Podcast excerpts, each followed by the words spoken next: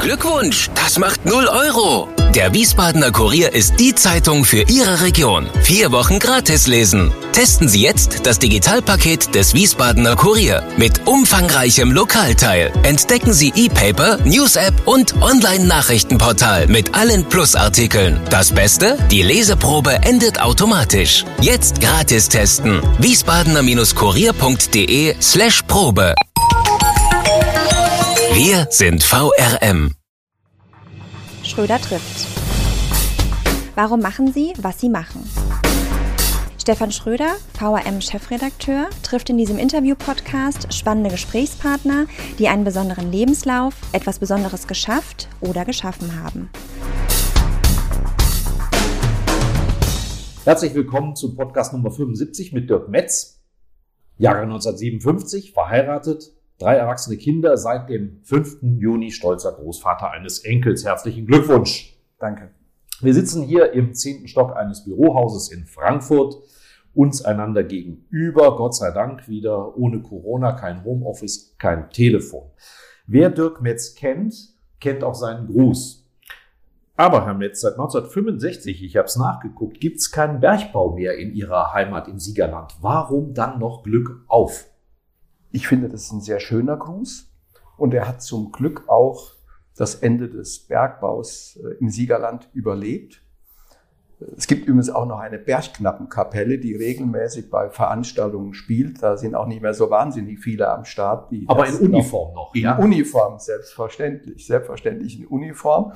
Und dieser Gruß, der ist auch geblieben. Also der ist durchaus, es macht nicht jeder, ja. aber es ist ein Gruß, der geblieben ist und auch kein Bürgermeister oder Landrat, der eine Rede hält, äh, da kommt das Glück auf spätestens am Ende. Also der Gruß ist geblieben. Ich finde ihn sehr schön und er ist für mich auch ein Stück Reminiszenz an meine beiden Großväter, die beide im Bergbau tätig waren, im Erzbergbau. Der eine war Obersteiger, der andere war Betriebselektriker auf einer Zeche.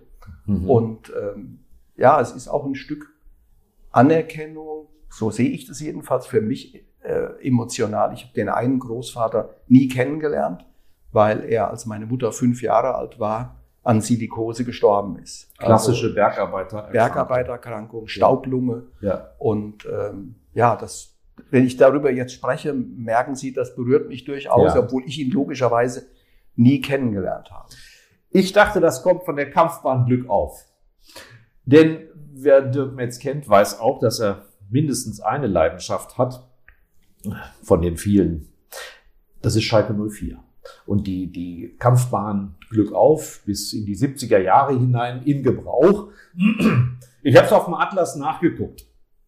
Von Siegen nach Gelsenkirchen-Schalke sind es etwa eine Stunde 40 mit dem Auto. Bei, zu ihrer Zeit wahrscheinlich noch länger. Vor äh, dem Schalker Stadion äh, gibt es das Stadion von Borussia Dortmund. Sie hätten auch Bochum-Fans sein können. Na, Essen, na. Duisburg liegt alles näher als dieses Schalke. Wie kommt man darauf, Fan von Schalke 04 zu sein? Das ist ganz einfach. So wie es mir gelungen ist, äh, das an zwei meiner drei Kinder weiterzugeben. Zwei meiner Kinder, die eine Tochter, die mich jetzt zum Opa gemacht hat und äh, mein Sohn sind auch Mitglied bei Schalke 04. Die andere Tochter, die ich genauso äh, liebe wie die beiden anderen, die ist Anhängerin von Eintracht Frankfurt geworden. Okay, bisschen Schwund ist immer. Aber ich habe das von meinem Vater übernommen. Mein Vater war leidenschaftlicher Schalke-Fan und ähm, das war für mich völlig klar. Also alles andere hätte ich als Verrat empfunden. Hat er den kleinen Dirk dann mit zu einem Spiel genommen? Ach, oder? gar nicht. Ach, gar nicht. Das war zu der Zeit dieser, dieser Fußballtourismus. Ja. Den gab es zu der Zeit. Ich, mein Vater und ich, wir sind im Siegender Leinbach-Stadion mal zusammen bei einem Freundschaftsspiel gewesen. Ja. Aber dass man, äh, dass man so auf Reisen gegangen ist, wie das heute ist, das war nicht der Fall. Ich habe äh, meinen Vater das letzte Mal gesehen im Stadion. Ähm, ich habe ihn mitgenommen 1996, als wir nach 17 Jahren uns mal wieder für den Europapokal qualifizieren konnten, damals so EVA-Pokal. Mit wir meinen Sie Schalke 04? Mit wir meine ich Schalke 04. Parkstadion. Parkstadion, da habe ich meinen Sohn äh, mitgenommen, Jahrgang 88, da war also acht Jahre alt und den, seinen Opa, meinen Vater. Und äh, dann ist mein Vater völlig überraschend äh, kurz danach äh, verstorben. Ja. Und äh, ja, das trägt wahrscheinlich mit dazu bei, dass man so viele Dinge emotional auch mit so einem Verein verbindet. Und es trägt auch dazu bei zu wissen, dass äh, Auf- und Abstieg auch dazugehört. Ja, also ja. wir hatten uns nach 17 Jahren mal wieder für Europa qualifiziert. Zwischendurch war Schalke 04 dreimal in die zweite Liga abgestiegen. Das macht den jetzigen Abstieg nicht besser, ja. aber es relativiert die Dinge. Das ist wahr. Wir ziehen den Sport als eine ihrer Leidenschaften vor. Ich habe immer noch das Zitat im Kopf. Ähm, ich zitiere jetzt, einige Leute halten Fußball für eine Sache von Leben und Tod. Ich mag diese Einstellung nicht. Ich versichere Ihnen, dass es viel ernster ist, hat Bill Shankly, ein Schotte, den Sie bestimmt auch besser kennen als ich, mal von sich gegeben. Wie ist das mit Ihrer Fußballleidenschaft? Ja, die ist mir von Kindesbeinen an in die Wiege gelegt. Ich bin nie selbst ein, ein großartiger Fußballer gewesen, habe es also über Hobbymannschaften äh, nicht hinausgebracht. Aber Fußball hat für mich nach wie vor eine unheimliche Faszination und äh, ich kann bei einem Kreisligaspiel, ich gehe des Öfteren bei uns im Odenwald zu unserem äh, lokalen Verein, der KSG Brandau, zu den Punktspielen, habe dort auch für 40 Euro eine Lauerkarte gekauft. Also äh, da kann ich mich genauso emotional engagieren wie bei einem Bundesligaspiel oder bei einem Länderspiel. Wenn der Ball rollt, ja. bin ich dabei. Und das gilt ja, wie Sie wissen, nicht nur für den, für den Fußball, es gilt für, bei mir insgesamt für den Sport. Äh, nicht für jede Sportart, aber für sehr, sehr viele. Inzwischen gibt es ja eine sehr seriöse ähm, Internetadresse der Dirk Metz Kommunikation, aber ich habe mich mal auf einer anderen Dirk Metz Seite bedient mit den meisten und besten Fußballsprüchen. Gibt's die noch, die Seite? Ja, die gibt's noch, äh, die, die, die gibt's noch und äh, ich baue gelegentlich auch Fußballsprüche, die ich besonders mag, baue ich auch ab und zu, wenn ich irgendwo eine Rede halte oder wir machen ja Medientrainings auch mit der ja. Agentur Hilft. Und äh, dann sage ich bei der Vorbereitung, äh, baut irgendwie ein paar von den Fußballsprüchen ein. Das, das machen wir schon. Kenne ich von meinem Chef. Wir sollten jetzt nicht den Sand in den Kopf stecken. Man genau, das war Lothar Matthäus. Ja. Das ist der Rekord, der. Also ich würde auch sagen, da könnten wir ein Quiz mit Ihnen bestreiten, äh, von wem ist welcher Spruch. Haben Sie aktuell so, vielleicht passend zur Europameisterschaft, die immer noch läuft, selbst wenn der Podcast ausgestrahlt wird, haben Sie da irgendeinen Spruch, der uns weiterhilft, nachdem Deutschland ausgeschieden ist? Ich habe keinen tröstlichen Spruch. Ähm, schlimm wäre es gewesen, wenn die Mannschaft gegen Ende beim, beim äh, letzten, bei dem Achtelfinalspiel den alten Spruch von Rolf Rüssmann äh, gebraucht hätte, der mal bei ein, nach einem Spiel von Schalke 04 gesagt, äh, wenn wir schon nicht gewinnen, dann treten wir ihn wenigstens den Rasen kaputt. Ja. Den fand ich, den fand ich immer sehr, sehr schön. Und äh, ja, es gibt, gibt wunderbare Sprüche, ganz klar. Sie sind ähm, Sportbegeisterter, Sie sind auf eine bestimmte Art auch Sportfunktionär, äh, Hallensprecher kommen wir gleich noch drauf, großer Fan, Organisator. Was auch Förderer des Sports über die Sporthilfe, was fesselt Sie am Sport?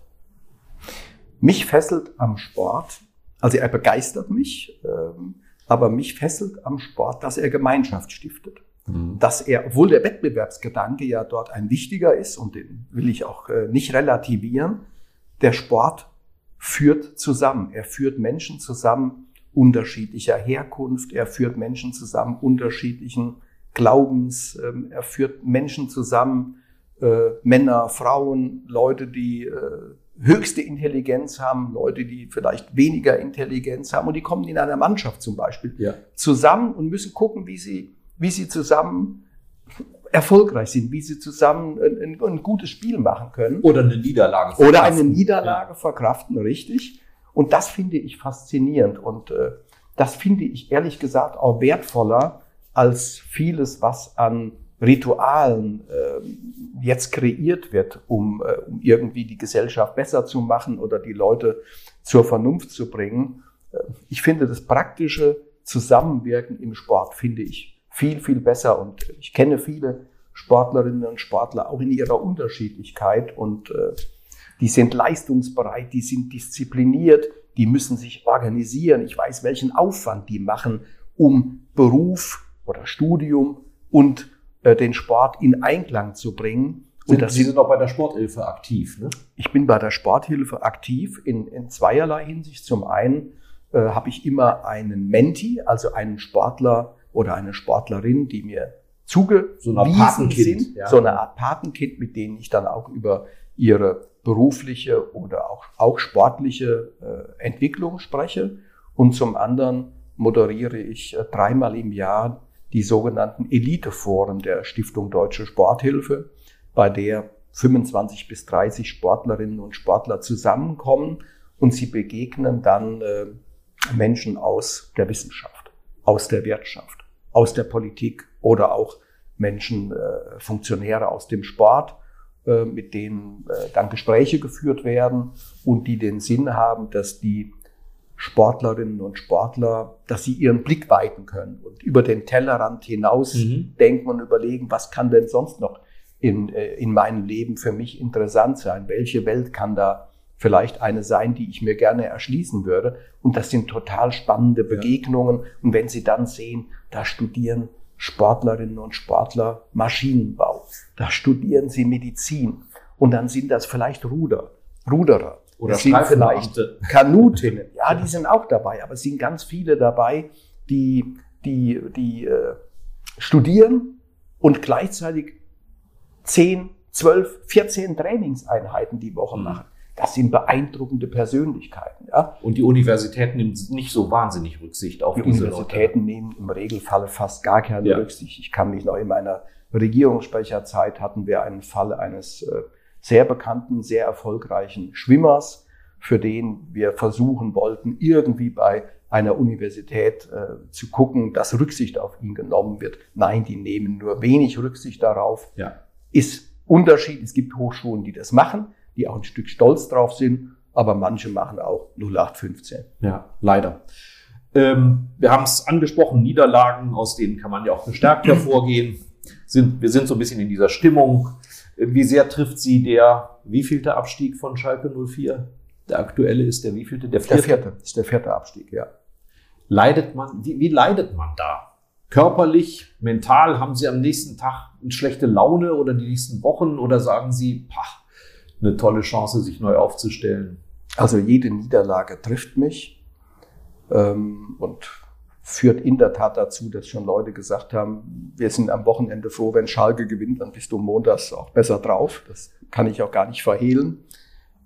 Dieser Abstieg, der war deswegen schlimm, weil man sich, ja, der war auf der einen Seite schlimm, weil man sich eigentlich ein Jahr lang darauf vorbereiten konnte. Es war zu einem unglaublich frühen Zeitpunkt. Mit Ansage. Mit Ansage.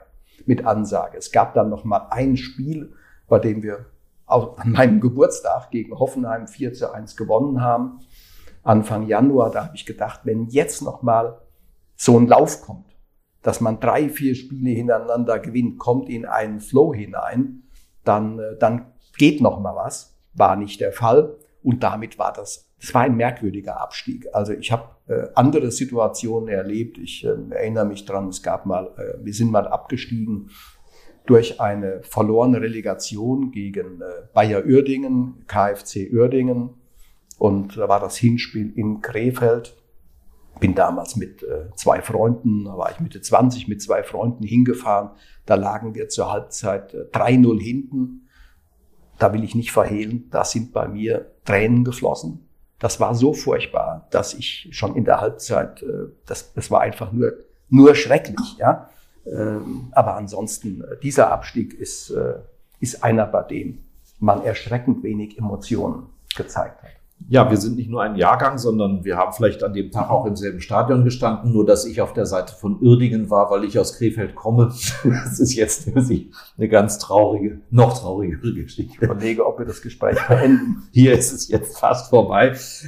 Es gibt noch eine Nachricht, die Sie erklären müssen. Sie sind bis ähm, zum Frühjahr auch Mitglied im Aufsichtsrat von Schalke 04 gewesen und dann zurückgetreten. Jetzt gab es viele Dinge, die mit Schalke zu tun hatten, die auch politisch, wirtschaftlich bewertet wurden. Hat das irgendwas damit zu tun oder haben Sie nur Platz gemacht für Juri Mölders, den Ihnen nachfolgenden früheren niederländischen Fußballspieler, der bei Schalke auch aktiv Also es ist so, dass äh, in der Tat ja in einem solchen Gremium es immer ganz gut ist, wenn wirtschaftlicher Sachverstand und auch sportlicher Sachverstand äh, zusammenfinden.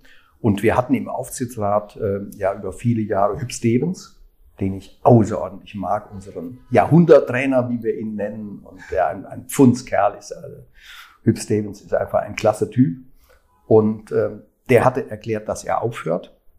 Und äh, der Aufsichtsrat hat dann, äh, der Aufsichtsratsvorsitzende hat äh, mich dann gefragt, ob ich bereit bin, für Juri Mölder Platz zu machen, damit man einen sportlichen Ersatz hat, was sicherlich auch in Richtung unserer Fans äh, ein Signal ist. Und dem habe ich dann entsprochen.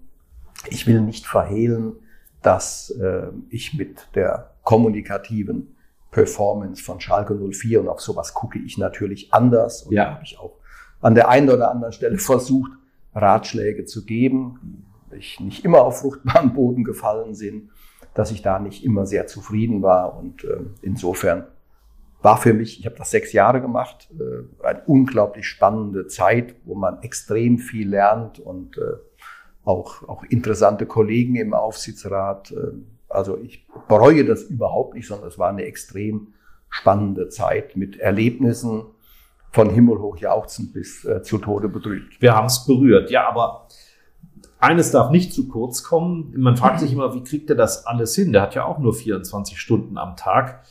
27 Jahre lang, von 1991 bis 2018, Hallensprecher der deutschen Handballnationalmannschaft der Herren.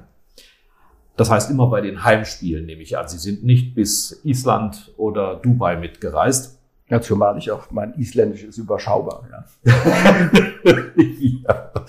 Das hätte mich interessiert, wie Sie das, Hallensprecher, wie passiert denn so etwas?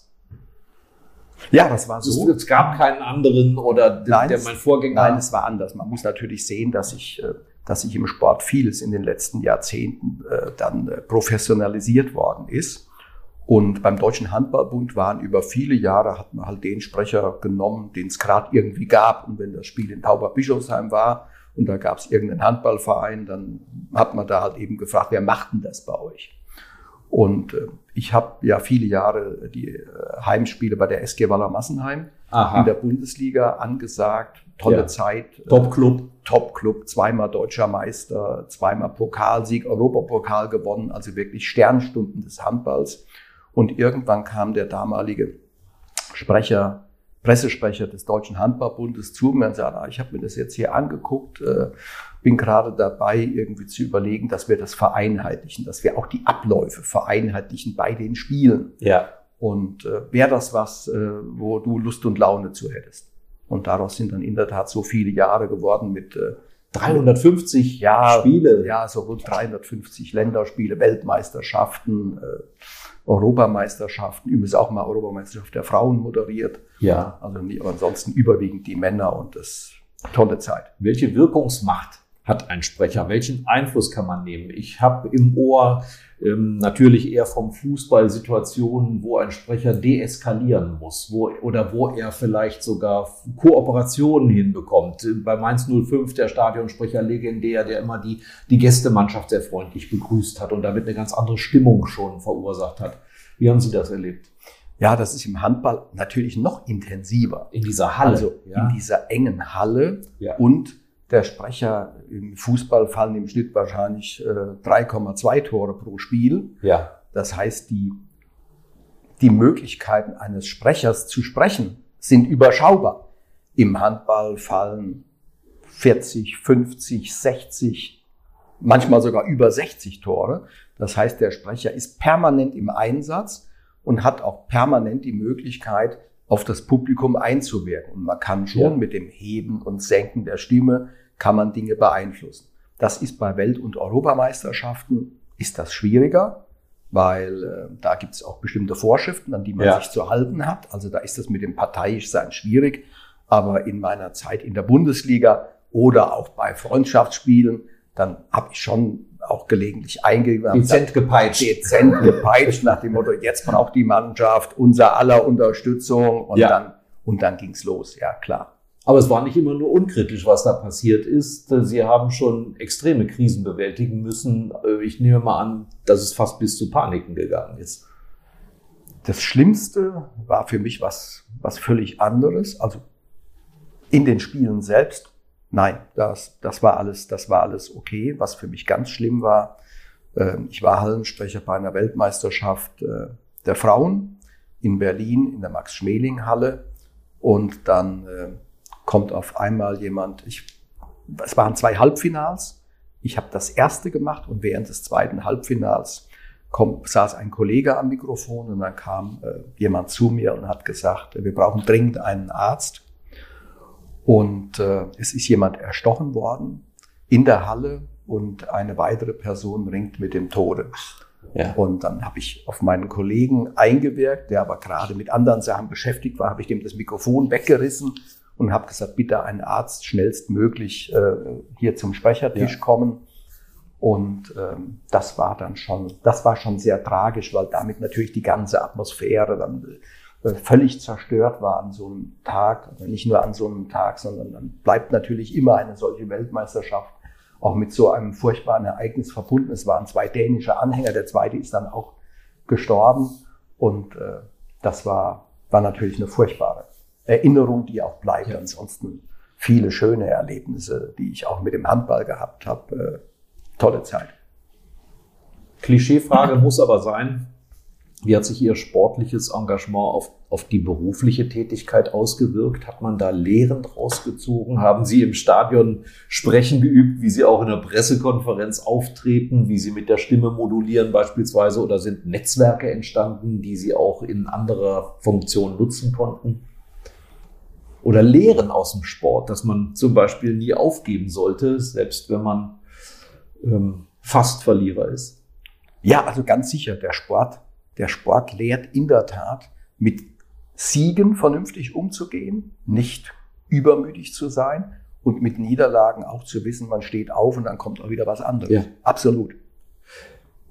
Ja, Sie hätten eigentlich ja was ganz Vernünftiges werden können. Sie haben Zeitungsjournalist, Redakteur gelernt und haben den Beruf auch ausgeübt bei der Siegner Zeitung, beim Westfalenblatt in Bielefeld. Darf man sich den Redakteur Dirk Metz als einen glücklichen Menschen vorstellen?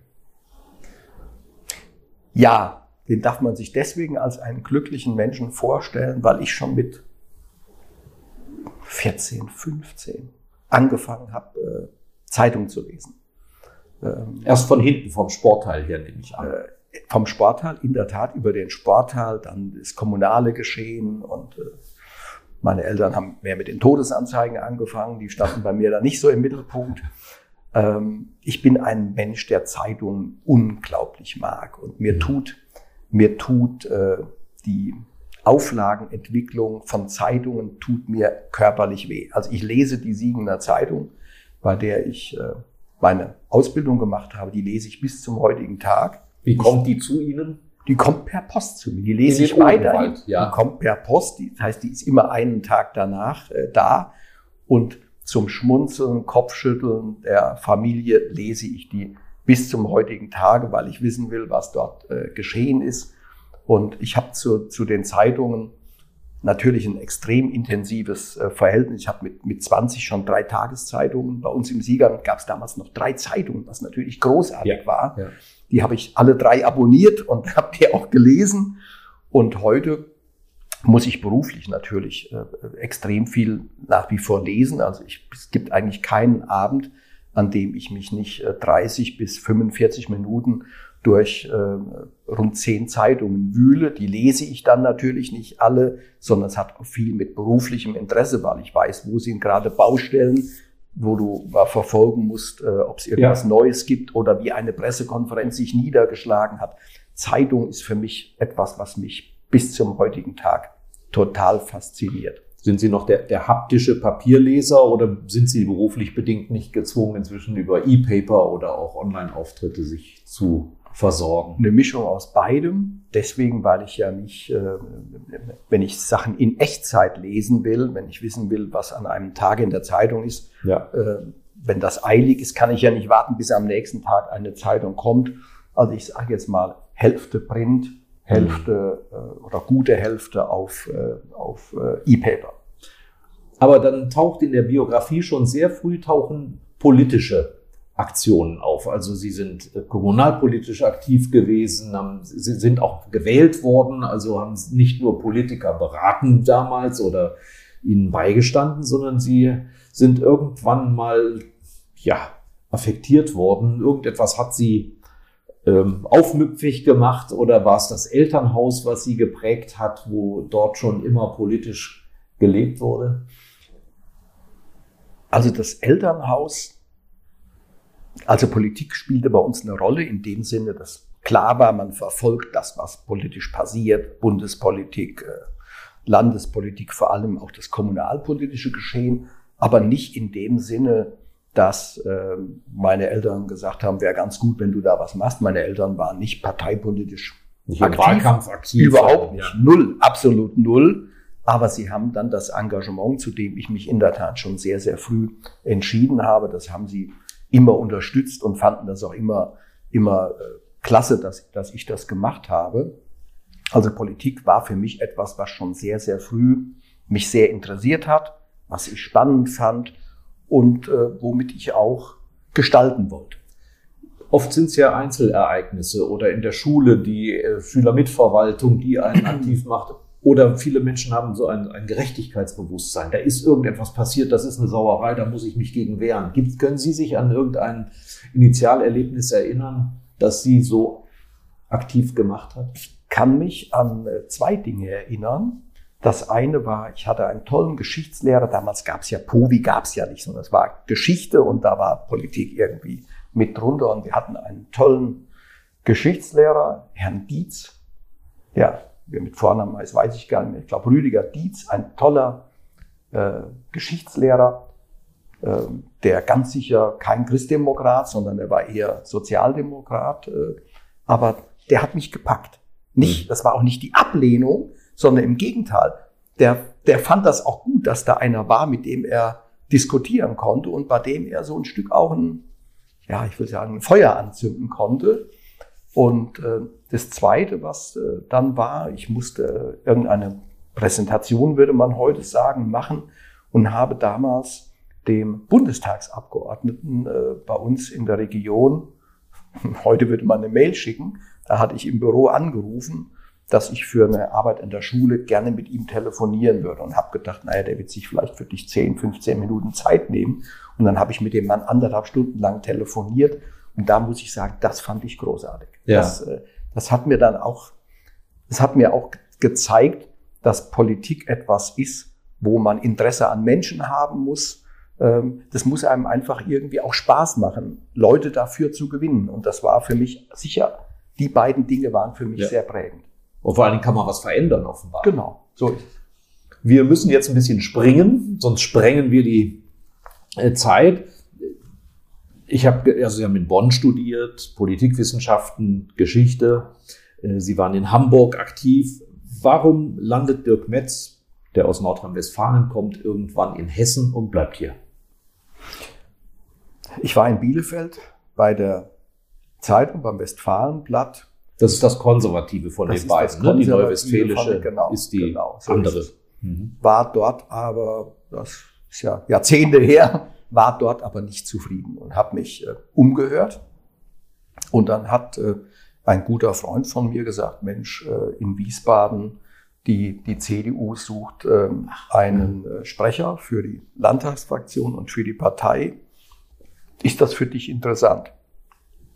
Dann habe ich gedacht, okay, da kennst du sogar den einen oder anderen, äh, äh, Franz Josef Jung, mhm. Roland Koch, Volker Bouffier, die drei kannte ich und äh, die drei von der Tankstelle sozusagen ja. und habe dann äh, gesagt, ja, das interessiert mich. Äh, äh, ja. äh, werf mal einen Stein ins Wasser und der ist dann ins Wasser geworfen und so bin ich 1987 dann nach Wiesbaden gekommen. Die Zeit der größten Wahrnehmung von Dirk Metz ist natürlich die äh, der Beteiligung an der Regierung von 99 bis 2010 ähm, Staatssekretär und in der Staatskanzlei und als solche eben Regierungssprecher an der Seite des Ministerpräsidenten Roland Koch. Übrigens, wer es nachhören möchte, Roland Koch hat im Podcast Nummer 38 im selben Gebäude, übrigens auch unter der stillen Teilnahme von Dirk Metz, schon geantwortet. War das die für Sie aufregendste Zeit Ihres Lebens, wenn Sie jetzt schon Bilanz ziehen müssten? Ja, das, ich behaupte äh, der Regierungssprecher, das ist der schönste, spannendste und stressigste Job, den ein Schöner als Regierungssprecher abwechslungsreicher. Schön, spannend und stressig. Ja. Was natürlich schon, eine, es ist eigentlich ein Job, der äh, sieben Tage die Woche 24 Stunden umfasst, weil immer irgendwie jederzeit irgendwas passieren kann. Das war schon eine aufwühlende Zeit und mit jemand wie Roland Koch, der schon auch den Anspruch hatte zu gestalten, zu verändern, äh, das war schon eine extrem spannende und extrem prägende Zeit. Überhaupt keine Frage, wobei ich sagen muss, das, was ich heute mache, äh, ist genauso spannend. Also äh, Hier schon mal ein Teaser, was Dirk Metz macht. Kommen wir natürlich gleich drauf. Und da gibt's einige wunderbare Skandale, mit denen er beschäftigt ist, obwohl er sie nicht ausgelöst hat. Wie wird man ein Gespann? Also Politiker sagen ja manchmal schmunzelnd, mit dem und dem habe ich mehr Zeit verbracht als mit meiner Frau. Das dürfte für Roland Koch und Dirk Metz auch gelten. Wie wächst man zusammen? Was, was ist Sympathie? Vermutlich, aber auch gleich. Schildern Sie es. Grund, gemeinsame Grundüberzeugungen, ganz klar, gemeinsame Grundüberzeugungen, auch gemeinsame, gemeinsames Herangehen. Koch ist ein Schnellentscheider und ich bin auch ein Schnellentscheider. Also ich bin nicht der, der sagt, es gibt Dinge, da muss, muss man drüber schlafen, aber ich bin schon jemand, der recht schnell sagt, da muss es langgehen, so würde ich Ja. das machen. Und Koch hat mir an der Stelle auch immer sehr, sehr großes Vertrauen gegeben. Und je mehr man miteinander redet, desto mehr wächst man wahrscheinlich auch zusammen. Ja, das ist, das ist überhaupt keine Frage. Ja, man, man verbringt in der Tat ja extrem viel Zeit.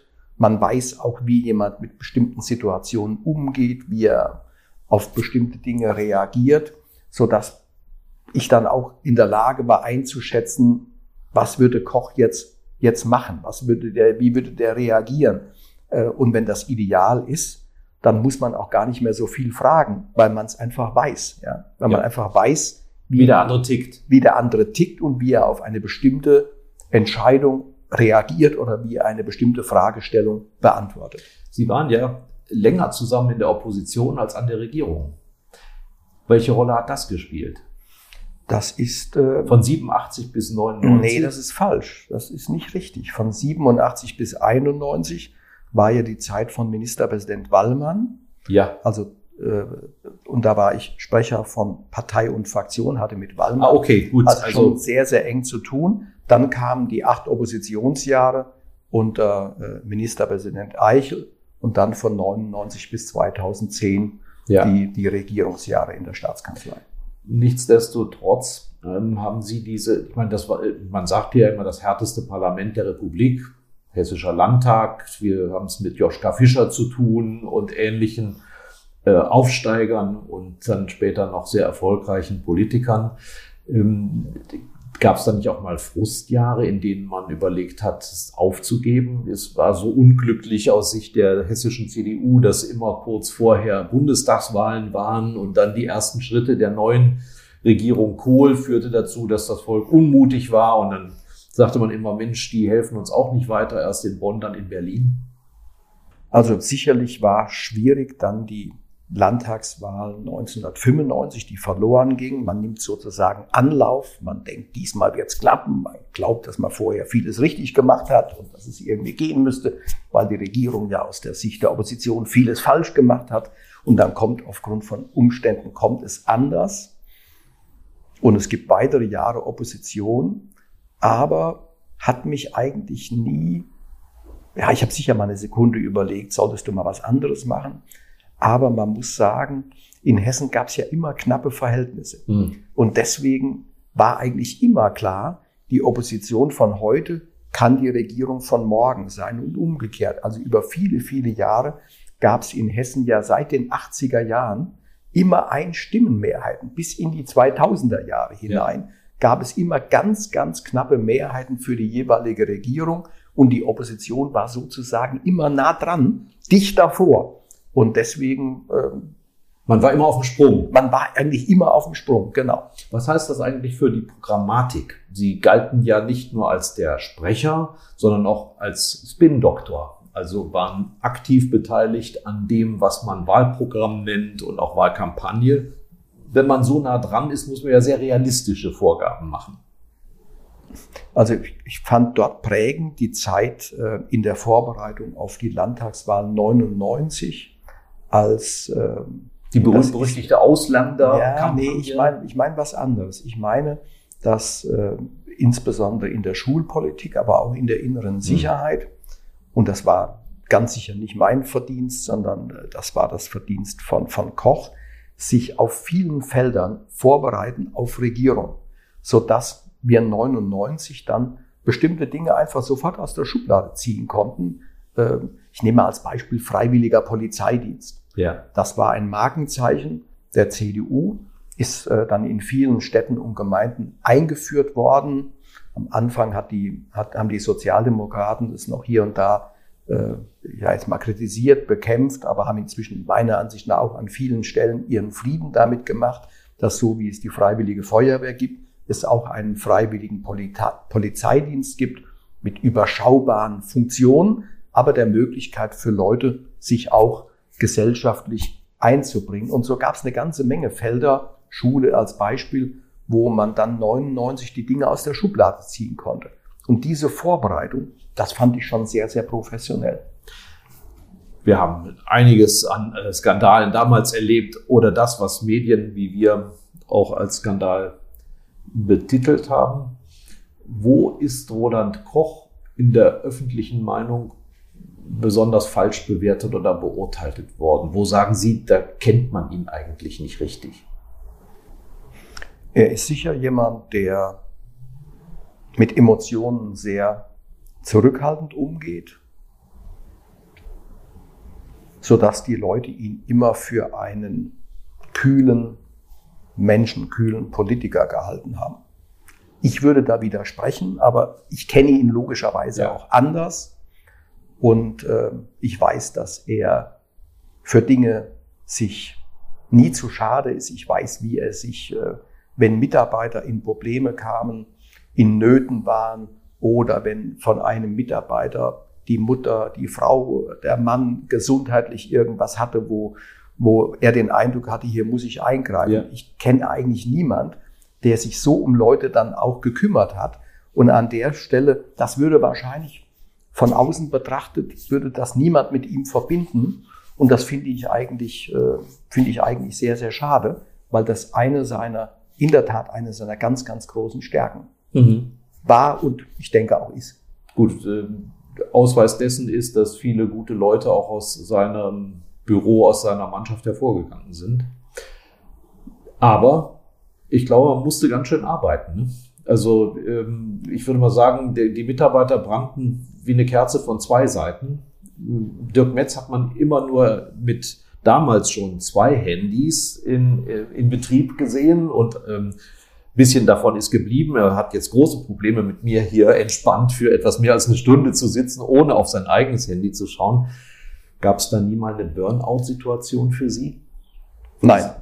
Ich habe es elf Jahre lang als den schönsten, spannendsten ja. und auch in der Tat stressigsten Job gesehen, aber es gab nie eine Situation, wo ich gesagt habe, so und jetzt, es reicht. Nein, kann ich nicht sagen. Der eine oder andere, der zuhört, wird Ihnen vielleicht dann eine besondere Resilienz zuordnen. Äh, sagen Sie selbst, ich habe auch so eine Konstitution, wir Siegerländer sind so, oder das habe ich mitbegeben, oder ich habe einen guten Ausgleich immer gehabt, beispielsweise. Der Sport war sicher, Sport. Das Engagement im Sport war für mich, für mich sicher immer ein, ja. ein, ein sehr, sehr schöner Ausgleich, ja, in der Tat. Sie möchten nicht so gerne mit so einem Klischee als Politikberater tituliert werden, weil sie heute ganz andere Sachen machen. Nichtsdestoweniger, trotz, wenn Sie heute auf so Situationen schauen wie 99 oder 2008 oder andere, hätten Sie als externer Berater sich selbst und Roland Koch mal einen anderen Weg gewiesen? Sagen Sie also, heute würde ich aus dieser eher ähm, Außensteherposition manches anderes gemacht haben?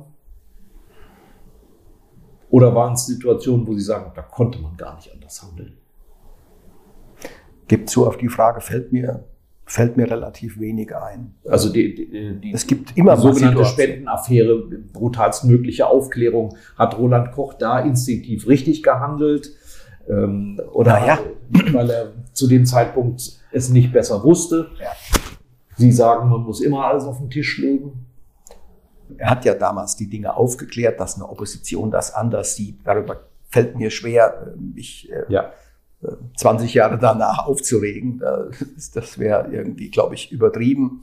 Ähm, aber ich bedauere natürlich sehr, dass, äh, dass diese Spendengeschichte, mit der er ja gar nichts zu tun hatte, Ja. dass die mit ihm, es war ja alles ein Werk seiner Vorgänger, aber ähm, er war halt das, äh, das Reh oder der Hirsch, der auf der Wildbahn war. Und deswegen ist das mit ihm letztlich nach Hause gegangen, obwohl er an der Stelle nun überhaupt keine Schuld getragen hat.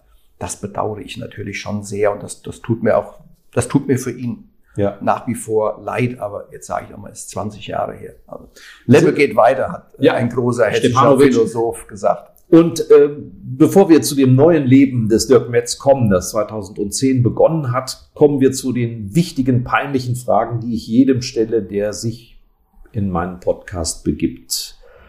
Diese Frage ist überschrieben mit auf ein Wort. Die Bitte ist also möglichst kurz zu antworten. Sind Sie bereit, Herr Metz? Ich versuche es, ja. Vor was haben Sie am meisten Angst? wenn äh, jemand in meiner Familie etwas zustoßen würde. Eine Krankheit, mit der man nur sehr schwer umgehen kann. Was ist Ihnen eine Sünde wert? Ich bin ein Lakritz-Fanatiker. Und äh, wenn äh, Salzig oder süß?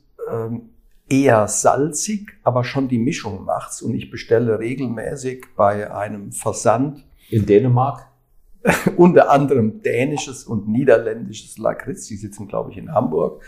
Äh, soll ich Werbung machen? Nein. Also ich bestelle dort Lakritz und dann aber immer richtig schön eine, eine, eine ordentliche Packung. Und dann muss ich gucken, dass ich mich zähme äh, und das nicht alles auf einen Ja. Schlag esse. Das kommen dann immer so 20, 30 Tüten. Und dann versuche ich mir immer äh, in so einer Schale, Rationen. Ja. versuche ich mir Ration- Portionen zu, ja. zu kreieren, damit ich es nicht übertreibe, aber am liebsten würde ich jeden Tag eine Tüte, äh, eine nach der anderen. Sind Sie so ein Stressfresser? Nein, überhaupt nicht. Ich liebe Lakritz, schmeckt mir einfach. Ja. Hat, hat gar nichts mit Stress zu. Hier im Büro finden Sie kein einziges Lakritz, aber zu Hause, äh, heute Abend werde ich wahrscheinlich wieder vier, fünf mir schnappen und äh, unterschiedliche Ja. und äh, schmeckt mir einfach gut. Und das ist mir auch eine Sünde wert. Fällt mir ein Spruch meines Vaters ein, der sagte immer, Lakritz kommt in den Bauch, gibt direkt Blut. Weiß nicht warum, das sollte wohl gesund heißen. Jeder Mensch ist eitel. Woran erkennt man das bei Dirk Metz? Also bei vielen Leuten sagt man ja, dass man ähm, Eitelkeit an ihren, an Äußerlichkeiten äh, äh, erkennt. Was weiß ich, äh, Frisur ist bei mir schwierig, ist überschaubar. Oder äh, bestimmte ja. Krawatte, bestimmte Bekleidungsdinge. Da bin ich äh, völlig entspannt. Meine Frau würde sagen, wäre schon ganz schön, wenn ihn das ein bisschen mehr interessieren würde. Ähm, sicherlich sowas, was wir jetzt machen, sowas macht mir Spaß. Also auch zu schreiben und dann steht hinterher drunter von Dirk Metz, sowas macht mir Freude. Wenn, wenn das als eitel gilt, kann ich gut damit Akzeptiert. leben. Okay. Dann, äh, dann, dann, dann akzeptiere ich es auch für mich selbst. Und wenn andere sagen, okay, Dann- wenn das alles ist, dann ist es in Da steckt noch der Journalist drin. Das ist, der Motor ist auch immer ein bisschen Eitelkeit. Welcher Mensch ist Ihr Vorbild? Schon meine Eltern. Mhm. die mir bestimmte Werte mit auf den Weg gegeben haben, die auch mir immer verlässlich waren, auf die ich mich wirklich immer sehr, sehr gut verlassen konnte. Und ja, Vorbild, ja, ich glaube schon, dass, Mhm. dass die mit dem, was sie mir vorgelebt haben in ihrem Leben, in ihrem Tun, schon wichtige Wegmarken Hätte es, für. Sie, hätte es für Sie eine berufliche Alternative gegeben zu dem, was Sie gemacht haben bisher? Ja, ich habe mal irgendwann beim Abitur, äh, wird mir immer gefragt, was willst du werden? Und äh, da habe ich äh, dann, äh, reingeschrieben, Moderator beim aktuellen Sportstudio. Also Sie sehen, auch damals war Sport für mich schon, äh, schon irgendwie etwas, was mich, was mich fasziniert hat. Und ich erinnere mich, wir haben, äh, als wir in La Villa in den Dolomiten in der zwölften Jahrgangsstufe Klassenfahrt gemacht haben, habe ich durch einen Zufall ähm, Arnim Basche, äh, Großer damals Reitexperte. Reitexperte beim, beim ZDF und Moderator von Sportreportage und, äh, im, im, ZDF, den habe ich per Zufall an einem Lift gesehen. Und ich dachte, das ist doch Arnim Basche. Daraufhin bin ich zu Arnim Basche gegangen und habe mich mit ihm dann für den Tag darauf auf eine Cola oder auf ein Bier getroffen. Dann haben wir zwei Stunden über den Job des Sportjournalisten gesprochen.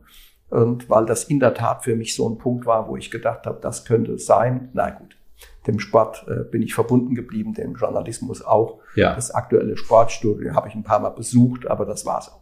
Er als Hobby. Ihr größter Wunsch fürs Alter?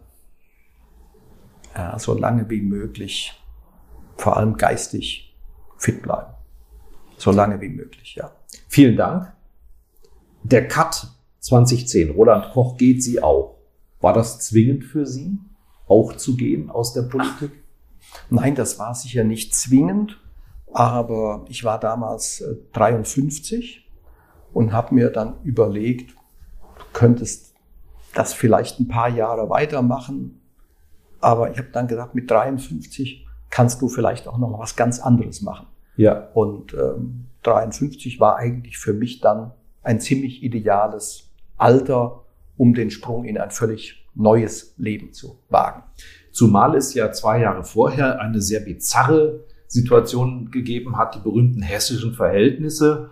Ich habe sie vor Augen ja mit gepackten Kisten in der Staatskanzlei sitzen, weil die Regierungskonstellation eine war, wo es beinahe dann zu einer Links-Links-Konstellation äh, gekommen wäre mit den Grünen zusammen, hat sich dann anders ergeben. Die Regierung Koch ist dann noch mal geblieben. War das eine Situation, wo Sie da auch ins Grübeln gekommen sind? Was machen Sie jetzt, wenn es jetzt plötzlich vorbei ist? Wären Sie dann noch mal als Sprecher mit in die Opposition gegangen oder gab es da schon vielleicht Überlegungen, was anderes zu machen? Ganz klar war das ein, ein Punkt, an dem man natürlich nachdenkt. Wie gesagt, die Koffer waren gepackt und äh, die Wahrscheinlichkeit, äh, dass sie Frau Ypsilanti übernommen hätte, war nicht so groß. das war, glaube ich, nicht so groß. Äh, nein, nein, aber da, da bin ich in der Tat natürlich ins Grübeln gekommen und sicher hat mir dieses Erlebnis äh, auch vor Augen geführt. Es gibt immer diesen, diesen Politikerspruch, ja, das sind Ämter auf Zeit, ja, ja, ja. über vier Jahre oder über fünf Jahre. Es sind immer nur Ämter auf Zeit, dessen muss man sich bewusst sein. Ich behaupte, die meisten sind sich dessen nicht so wahnsinnig bewusst, aber in dem Augenblick ist es mir natürlich in ja. sehr eindrucksvoller Weise bewusst gewesen und bewusst gemacht worden. Man stellt sich ja jetzt die Frage, weil Sie vermutlich länger und früher eingeweiht waren in Roland Kochs Pläne als andere. Wie haben Sie sich den Übergang dann vorgenommen? Oder ist es ein, ein, Zufall, in den Sie reingestolpert sind? Wir nennen jetzt mal den Namen Stefan Mappus. Also das erste Beratungsmandat war dann oder das erste in der Öffentlichkeit wahrgenommene war die Beratung des baden-württembergischen Ministerpräsidenten, der es, glaube ich, nur für ein Jahr gewesen ist. Oder wie ist es wirklich dazu gekommen, dass Sie heute Berater sind? Nein, das war, das war schon mein Ziel. Und mein Ziel war, war, mich selbstständig zu machen. Das Ziel war ausdrücklich nicht Politikberatung. Mhm. So, und dann kam die Anfrage, äh, kannst du für ein paar Monate hier aushelfen? Ähm, und dann habe ich für ein paar Monate ausgeholfen. Aber es war nie mein Ziel, dauerhaft äh, irgendwie Politikberater zu werden, sondern mein Ziel war zu zeigen, das Wissen, ja. das ich erworben habe, auch die, die Kenntnisse, die Mechanismen, die sind in der Wirtschaft, die sind auch in Verbänden nicht so wahnsinnig anders wie in der Politik. Nur Politik ist ein ein Lebensbereich, in dem man permanent im Krisenmodus ist. Ja, jeden Tag ist irgend, irgendeine Krise gibt's jeden Tag und äh, ja. ein Regierungssprecher hat jeden Tag auch mit Krisen in Ministerien zu tun. Also es gibt immer irgendein irgendein Feuer muss jeden Tag gelöscht werden. Und äh, da war meine Überzeugung, dass das auch an anderen äh, Stellen in der Gesellschaft äh, Not tut, mit Rat und Tat zur Seite zu stehen. Längst sind also die Politiker als Beratungsobjekte äh, aus ihrem Dunstkreis ja fast verschwunden oder eher in anderen Funktionen ähm, Mandatsgeber für sie. Was hat sie dazu veranlasst, sich so relativ konsequent aus der Politik zu verabschieden? Weil ich nicht festgelegt werden wollte, ja. sondern weil ich zeigen wollte, ich kann auch Wirtschaft, weil ich zeigen wollte, ich kann auch in anderen Lebenswelten jenseits der Politik meinen Mann stehen. Nicht, weil ich das äh, Kapitel ausblenden wollte, aber ich glaube, dass da, da ging nur ganz oder gar nicht. Hm. Und so ein bisschen äh, noch Politik machen, äh, glaube nicht, dass das richtig gewesen wäre. Glaube, also Sie sind so nicht im Ortsbeirat im Odenwald in Ihrem Heimatort? Nein, bin ich nicht. Der Schwager ist, glaube ich, Bürgermeister sogar. Der Schwager ist ein toller Bürgermeister, wie man ihn sich äh, gar nicht anders wünschen Und kann. Und Sie sind nicht sein Sprecher? Und ich bin nicht sein Sprecher, nein, ganz sicher nicht. Ja. Wir nehmen eine, eine Agentur wie die Ihre oft in Krisen wahr. Sie haben es ja gerade gesagt, in der Politik lebt man von Krise zu Krise, ob man, ob man will oder nicht. Aber das Brot- und Buttergeschäft einer Kommunikationsagentur, nehme ich an, ist ein anderes. Wovon leben Sie konkret? Wo werden Sie um Rat gebeten und wo geben Sie welchen? Also wir haben äh, zum einen Mandate, wir sind ja ein kleines Team von fünf Leuten, äh, mit denen äh, wir das machen. Wir haben zum einen Mandate ganz normaler Art, Unternehmen, kleine etwas größere. Mittelständler hat ja keine Presseabteilung. Genau so ja? So. so. Und dann kommt jemand und sagt, äh, kannst du uns unterstützen? Mhm. Das ist auch nicht so wahnsinnig viel. Äh, manchmal wird es hinterher dann mehr, als man denkt, aber und dann unterstützt man, dann macht man die Pressearbeit oder man arbeitet zu, so dass das Unternehmen dann selbst die ja. Dinge nach außen vertritt, man öffentlich äh, gar nicht auftritt. Das ist das eine. Aber was sicher der, der, der Punkt ist, der auffälliger ist, der auch in der Öffentlichkeit äh, äh, des Öfteren eine Rolle spielt, sind Krisenmandate. Also äh, ich will es an einem Beispiel nennen, eine, eine Sparkasse, bei der ein äh, Mitarbeiter, nein, anders, eine Sparkasse, bei der die Mitarbeiter auf einmal mit Mails traktiert wurden, in denen Vorwürfe gegen einzelne Personen aus der Führung, aus dem Vorstand äh, erhoben wurden. Und das fing an mit 15, 20 Leuten, die angemeldet wurden. Ein paar Wochen später waren es auf einmal 30, 40 und irgendwann ging das hoch bis 60, bis 60, 80 Leute. Und dann äh, rief der Vorstandsvorsitzende an und sagte, was machen wir? Dann habe ich gesagt, was sind die Vorwürfe? Ich will das sehen, damit ich das erfassen kann. Dann hat er mir die Briefe geschickt, die Mails, die rumgeschickt wurden. Und äh, dann habe ich gesehen, äh, es waren Vorwürfe äh, Unternehmenskultur, schlechtes Betriebsklima, die Fördergelder sollten angeblich nur äh, im Wesentlichen in die Gemeinde gehen, in der der Vorstandsvorsitzende wohnt. Also es war so eine Gemengelage und das Wichtigste war mir, war mir, ich wollte wissen, wie sieht das aus mit dem Geld und ich wollte wissen, wie ist der Krankenstand, um so ein Gefühl dafür ja. zu bekommen. Und dann habe ich dem gesagt, äh, äh, ich kann mir vorstellen, wie Sie sich fühlen. Sie trauen sich nicht mehr ans Telefon zu gehen, wenn die örtliche Zeitung anruft. Sie haben schon Sorge, wenn Sie morgens in den Briefkasten äh, gucken. Und äh, ich sage Ihnen ganz einfach, nachdem Sie mir den, die Vorwürfe plausibel ausgeräumt haben, wir werden morgen Pressekonferenz machen und das, werden das alles öffentlich machen. Und das gehört ja nun zu der Strategie, die Sie auch breit verkünden, Offenheit, also alles auf den Tisch. Ähm, was machen die Firmen eigentlich falsch in der Regel? Ähm, und zwar jetzt mal vor der Krise. Also Krise, ich kann ja nicht wissen, dass ein Mitarbeiter untreu ist. Also mit so Fällen ja. haben wir des Öfteren zu tun.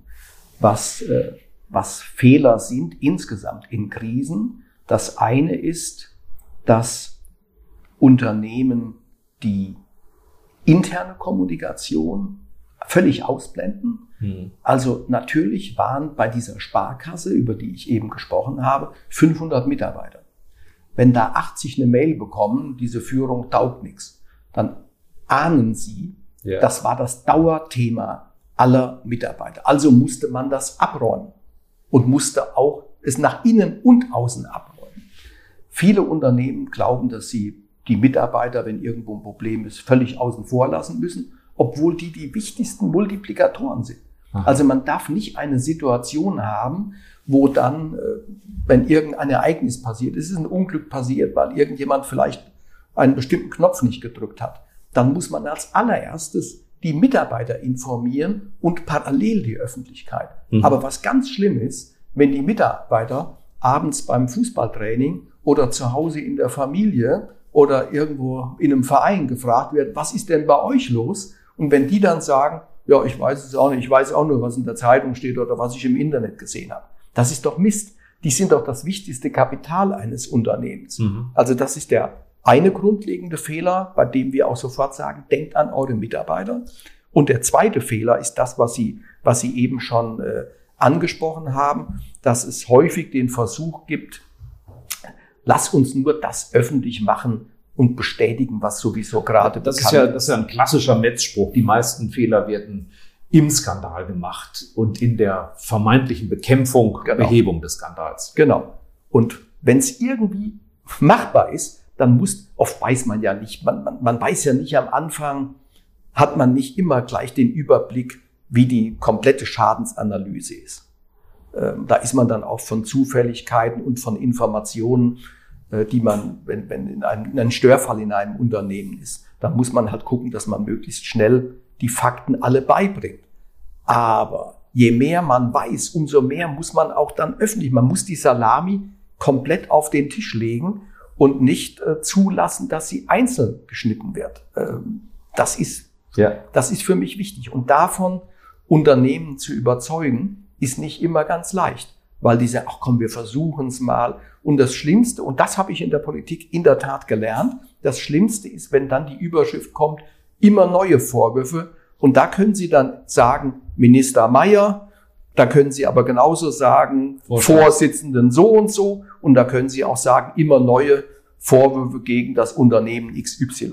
Und das nagt.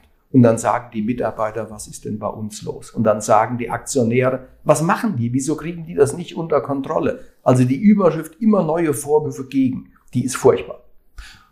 Gibt es auch Fehler, die man klassisch nach der Krise macht? wäre ja nicht schlecht, wenn man sich mal darüber unterhält, was ist jetzt eigentlich gewesen und naja, welche Krisen, Konsequenzen müssten wir daraus ziehen. Ja, aus Krisen werden ja Konsequenzen gezogen. Also natürlich werden Abläufe dann, das ist sozusagen ja auch Teil des Krisenmanagements, dass man Konsequenzen zieht, dass Abläufe verändert werden, dass gelegentlich auch personelle Dinge verändert werden.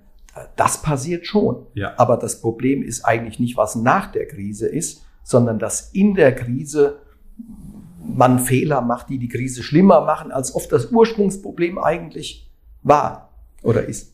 Zu Ihren Mandanten gehören äh, illustre äh, Personen wie der Bischof Geberts van Elst, äh, der, der, Flughafen äh, Frankfurt gehörte dazu etc., Krankenhäuser.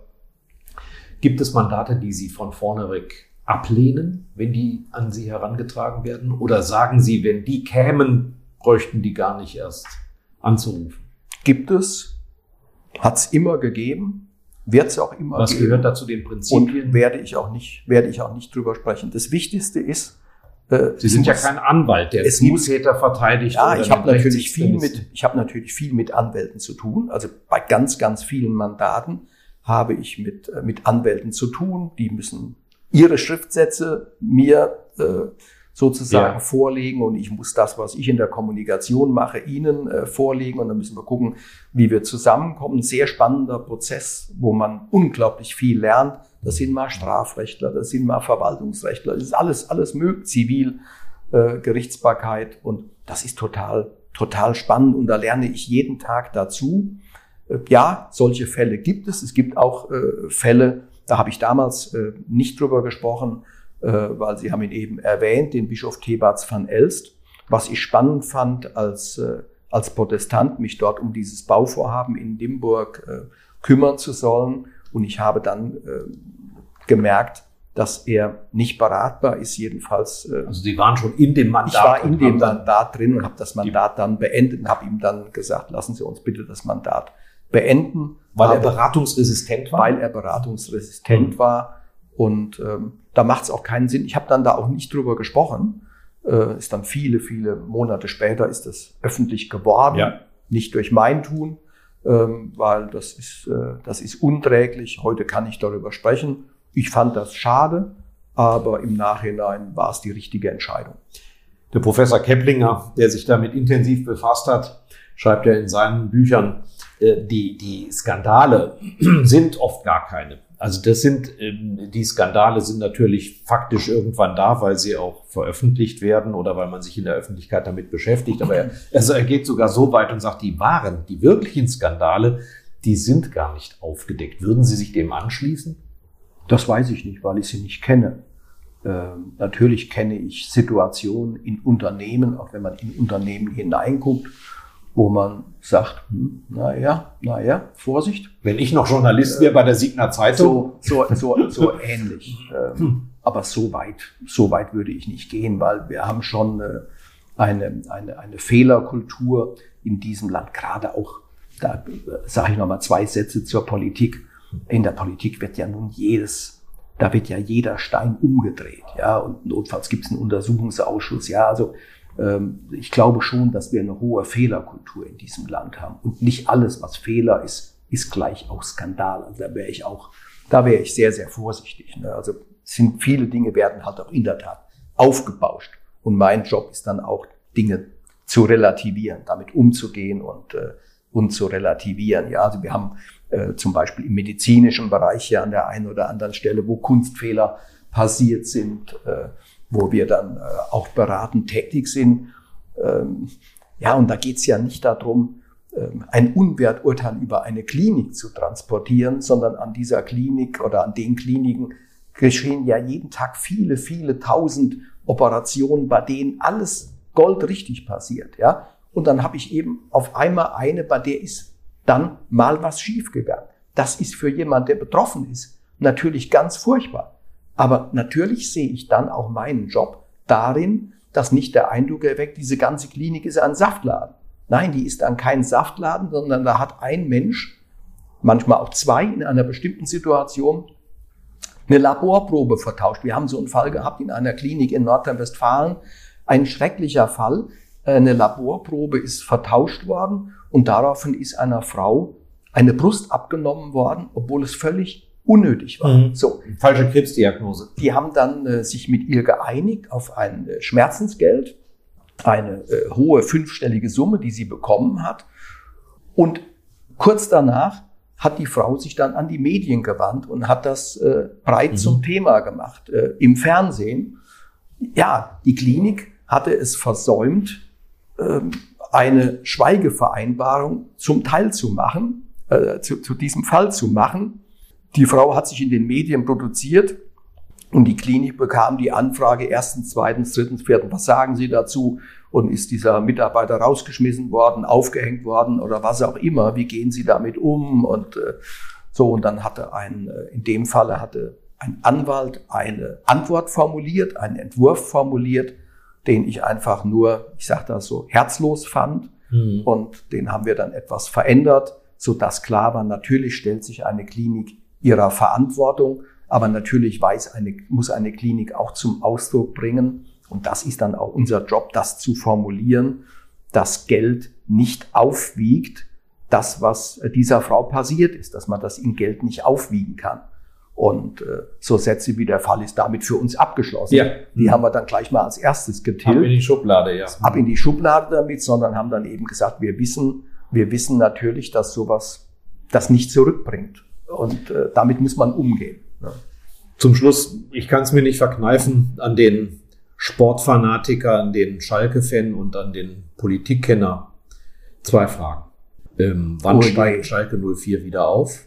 Das ist eine ganz einfache Frage, die kann ich mit hoffentlich bald beantworten. Ich hoffe, dass wir nur ein Jahr in der zweiten Liga sind, die zweite Liga bereichern. Die zweite Liga hat ja jetzt viele Traditionsvereine und ich hoffe, dass wir einer sind, der sich relativ schnell jetzt, wieder Das war jetzt eine, eine, Frage ans Herz und jetzt kommt eine Frage an den Verstand. Wer wird denn äh, neuer Chef oder Chefin im Kanzleramt nach der Wahl im September?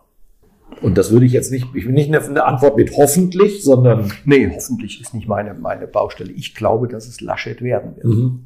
Ich gebe zu, dass ich überrascht bin, wie, wie er das im Augenblick handelt und äh, glaube, dass er den den Vorteil hat, dass er mit einer enormen Ruhe und Gelassenheit mhm. äh, das im Augenblick macht. Und deswegen glaube ich, dass er eine gute Chance hat. Aber das Rennen ist offen. Vielen Dank, Dirk Metz. Danke auch. Das war die heutige Ausgabe von Schröder trifft, unserem Interview-Podcast mit Stefan Schröder, VRM-Chefredakteur. Ihr wollt noch mehr spannende Geschichten, Reportagen und News aus eurer Region? Dann probiert doch einfach mal unser Plus-Angebot aus. Einfach reinklicken unter vrm-abo.de slash podcast. Ein Angebot der VRM.